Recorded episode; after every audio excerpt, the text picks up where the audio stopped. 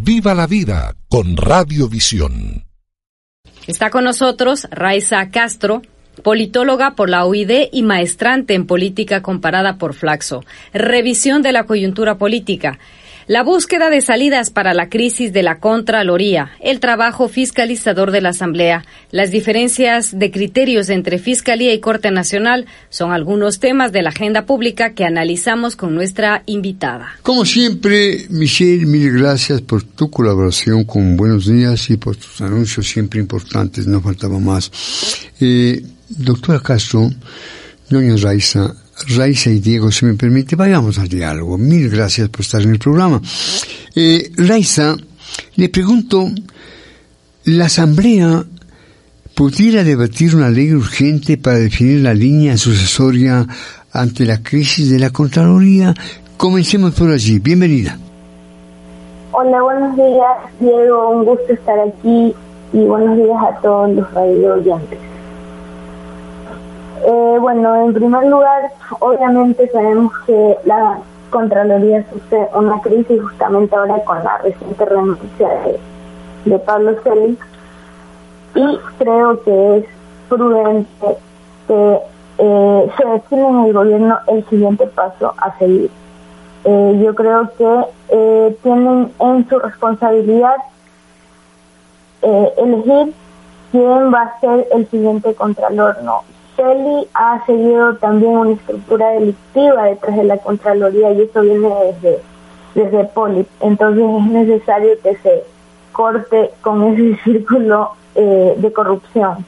Ahora, en esta instancia que es tan importante eh, en el ámbito político del país.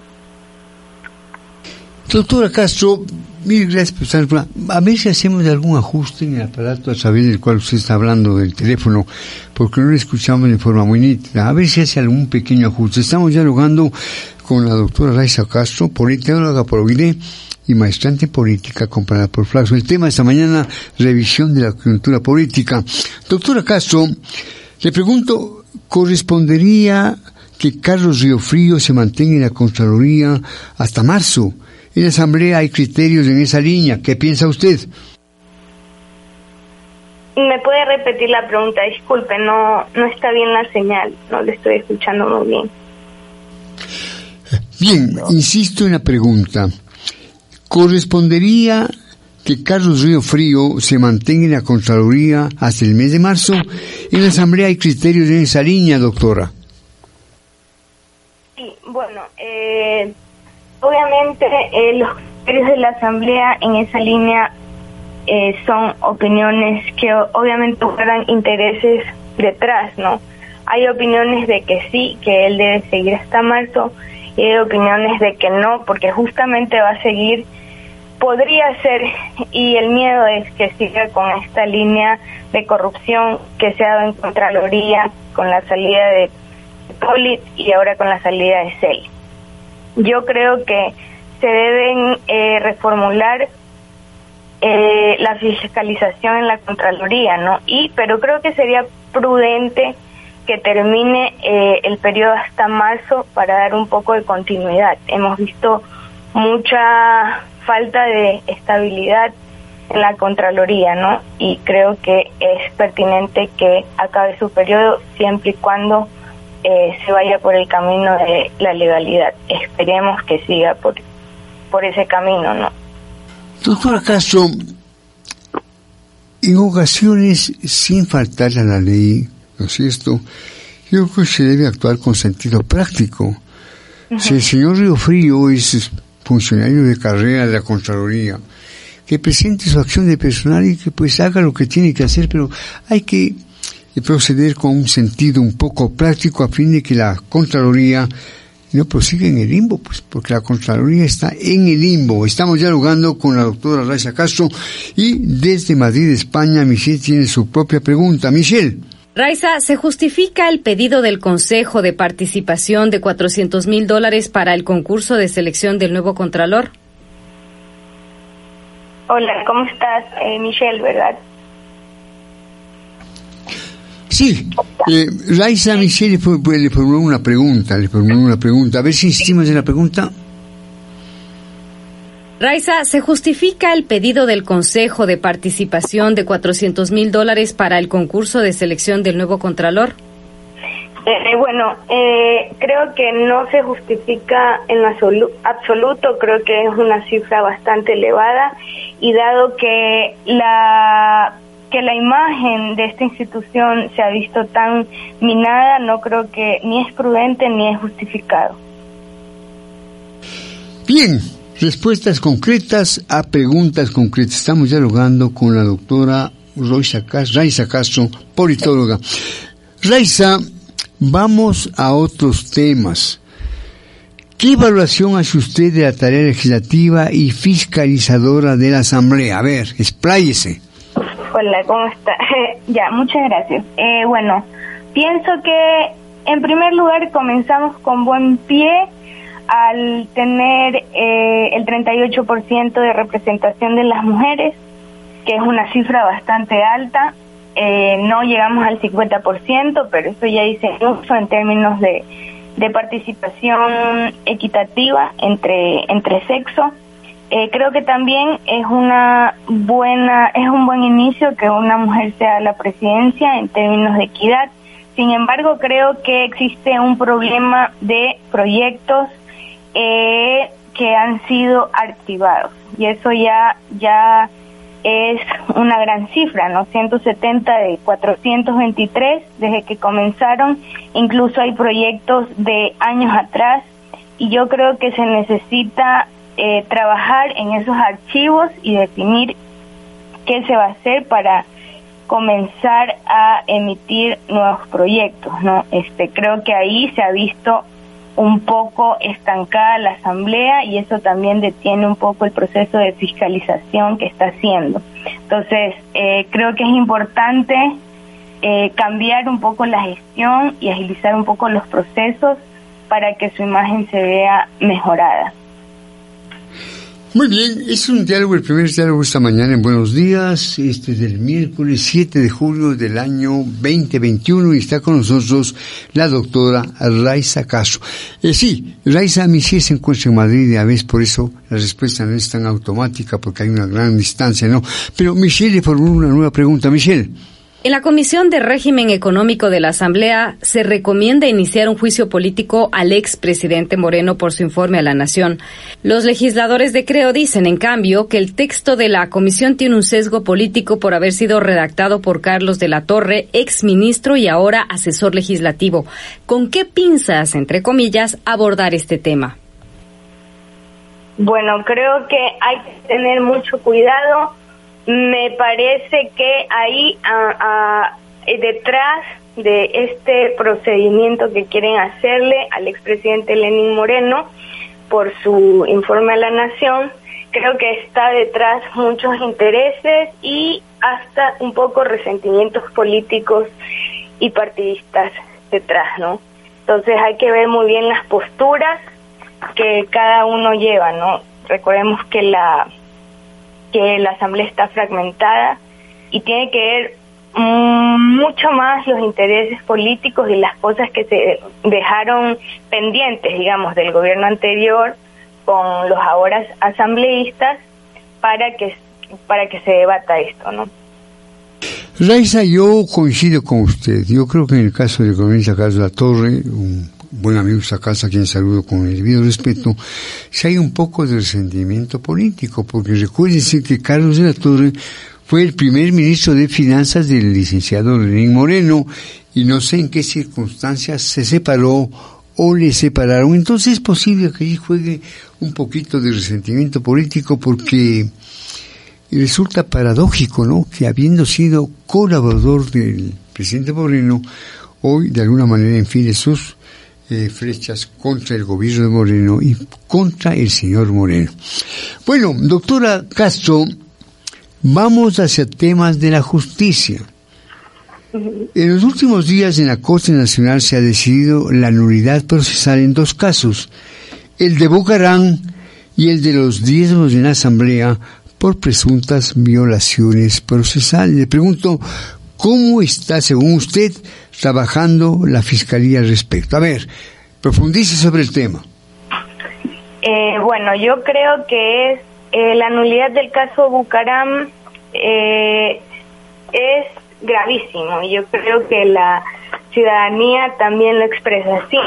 Este es un caso que lleva algún tiempo y este personaje en particular eh, lleva jugando un poco con, con procesos judiciales algún tiempo ya, ¿no? Se esperaba que con el cambio eh, de ambiente eh, la Fiscalía pueda actuar, ¿verdad? A favor del Estado y de los intereses del Estado, que se traduce los intereses de, de los ecuatorianos. Sin embargo, otra vez vemos con decepción como otra vez se, se declaró este nulidad de este proceso y yo creo que da cuenta mucho de los procesos de la Corte Nacional y también de que tal vez eh, los eh, de los intereses también detrás de los jueces, ¿no? Que resulta un poco, como ya lo dije, eh, decepcionante porque la ley debe ser imparcial y se supone que sin intereses, pero lamentablemente estos estos dos casos dan cuenta un poco de eso, ¿no? que la fiscalía me parece tal también que está cayendo un poco en eh, eh, retrasar un poco los procesos, ¿no? A la final, obviamente, la Corte no está en la obligación de darnos los fallos que como ecuatorianos esperamos ni queremos, pero estos casos en particulares sí tienen gran, han tenido gran impacto por, por, por la gran corrupción ¿verdad? Que llevan y el gran bagaje que también llevan. Entonces creo que esto va a va a debilitar un poco la imagen y el papel de la Corte y de la Fiscalía en general. Eh, doctora Castro, Michelle, señoras y señores, yo me he preguntado más de una ocasión, eh, ¿cuál es el real poder político de los Bucarán? Porque es una familia hace de las suyas y se sale con las suyas y los procesos en torno a las actuaciones de la familia Bucarán siguen alargándose y alargándose, que tienen un poder político evidentemente. Habrá que preguntarse si este poder político es realmente legítimo y, digamos, convincente. Pero evidentemente allí juegan muchas influencias y el patriarca de la familia se las sabe completas, ¿no? el señor Abdalá Bucarán nunca ha sido santo de mi devoción, tampoco su familia. Me refiero a su actuación pública y a su actuación política. Nuevamente interviene en el diálogo Michelle desde Madrid. Michelle. Raiza, en esa misma línea, la alcaldesa de Guayaquil asumió públicamente su responsabilidad por el bloqueo del aeropuerto a inicios de la pandemia, pero la fiscal que indaga el caso no encontró su relación con los hechos. ¿Cómo se entiende esta divergencia? Bueno, eh, yo creo que esta emergencia también eh, toma un poco en cuenta los intereses, como ya le dije, de la gestión de la Corte. Bueno, lo que hizo Cintia, Poli, eh, Cintia Viteri, sin duda se puede ver como algo, digamos, la gente diría loable en reconocer su error. Primero que no fue un error pequeño y segundo que también eh, tiene un gran grado de interés político, ¿no? Ella tal vez lo hace por un tema de marketing político, tal vez, en asumir, digamos, su error para que tal vez subran un poco sus, sus cifras de popularidad, pero eh, esto no tiene nada que ver con el proceso judicial, digamos, que se está llevando, ¿no? Sin embargo, si ella reconoce una parte, debe tener eh, algunas, no, ella sabe y deben haber algunas pruebas existentes y tal vez son pruebas que se ven eh, ignoradas un poco por, por la Corte, ¿no?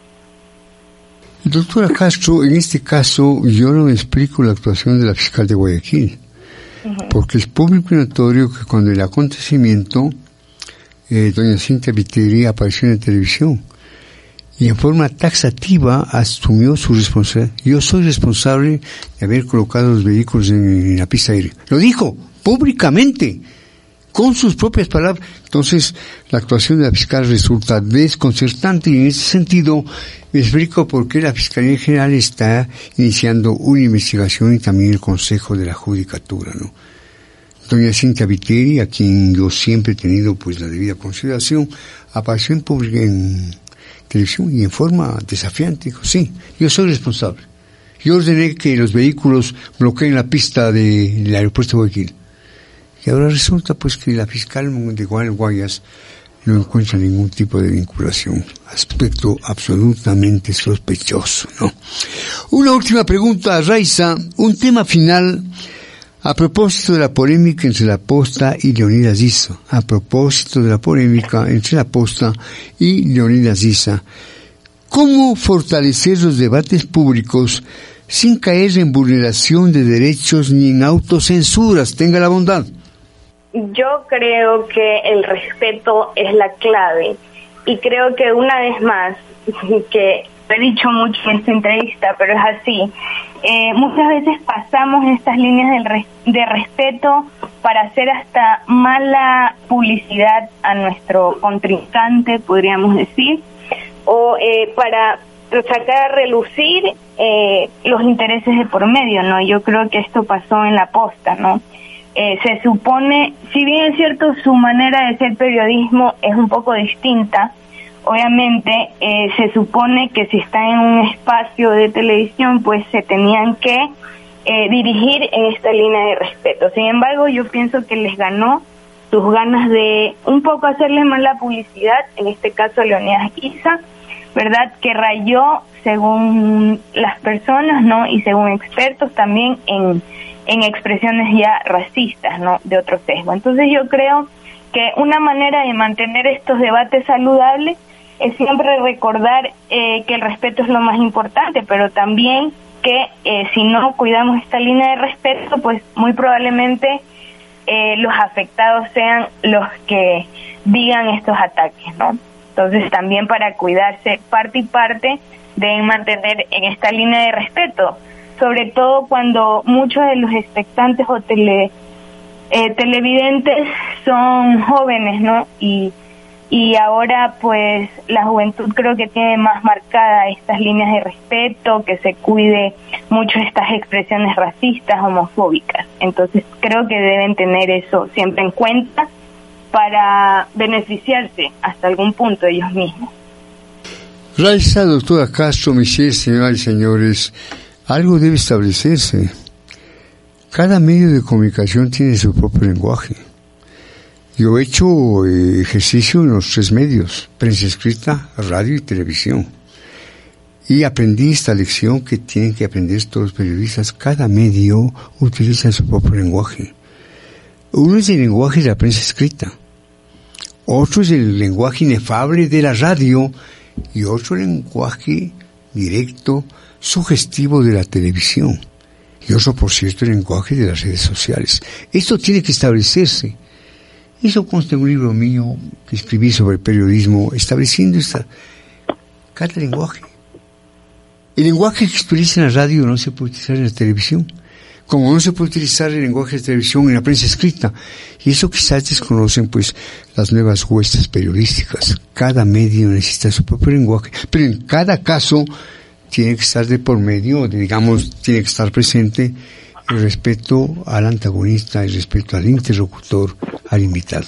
En fin, son cosas interesantes sobre las que deberíamos hablar a futuro o ya mismo, porque son temas de, gran actualidad. Raiza, mil gracias por estar en el programa. Una última cosa, eh, algo acerca de su formación académica. ¿Cómo se formó académicamente usted, doctora Castro? Eh, bueno, yo soy politóloga por la Universidad Internacional eh, y luego eh, hice una maestría en política comparada en la Flaxo. Actualmente este, estoy esperando mi fecha de, sustentación.